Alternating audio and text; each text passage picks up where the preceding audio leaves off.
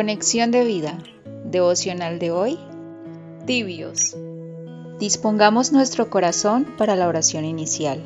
Señor, quiero conectarme contigo y con la iglesia, pues es el medio de bendición y edificación mutua que tú has provisto para enseñarme y formar en mí tu carácter. Que el Santo Espíritu de Dios me guíe a vivir haciendo la voluntad del Padre tal como tú lo hiciste cuando viniste en carne a morir por mis pecados y a resucitar para darme vida eterna. Amén. Ahora leamos la palabra de Dios. Apocalipsis capítulo 3 versículos 15 al 19.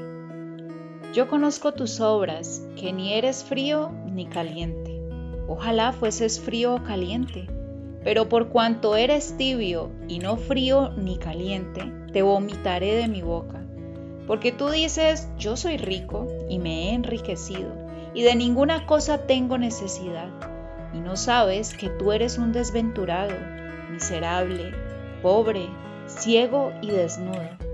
Por tanto, yo te aconsejo que de mí compres oro refinado en fuego, para que seas rico, y vestiduras blancas para vestirte y que no se descubra la vergüenza de tu desnudez.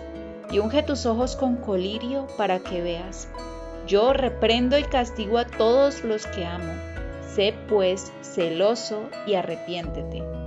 La reflexión de hoy nos dice, esta dura exhortación está dirigida a los cristianos, a los miembros de una iglesia que no se han arrepentido de muchas cosas y que viven una vida espiritual mediocre relajada, sin fruto o con un fruto mediocre, pues pudiendo dar mucho más, no producen frutos en el conocimiento de Cristo y con consecuencia en su comportamiento. Es decir, no demuestran su fe con obras de justicia. Por eso le llama miserable, que se aplica a una persona extremadamente tacaño o avaro.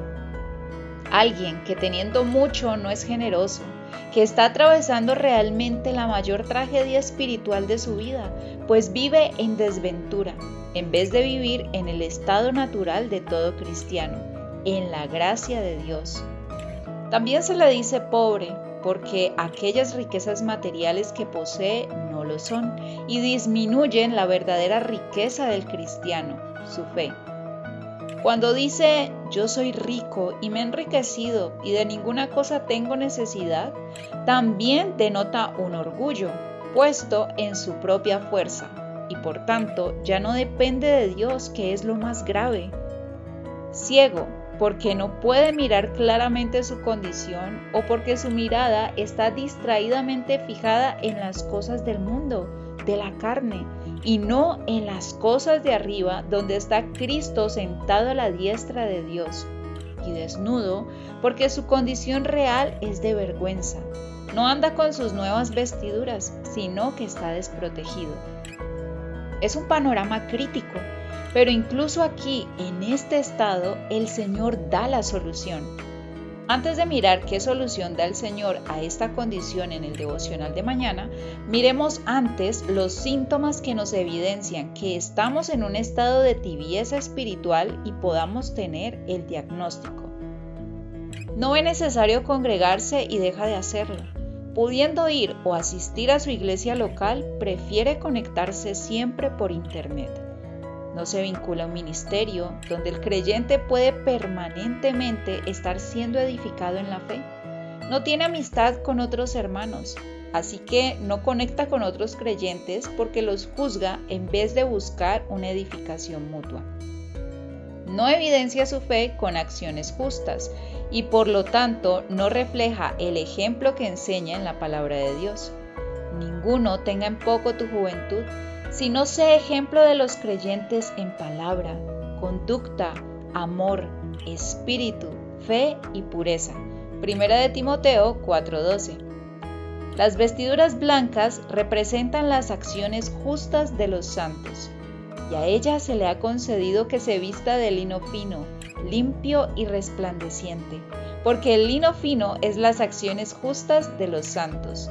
Apocalipsis 19:8 sufre de autosuficiencia por no tomar la guía del Espíritu.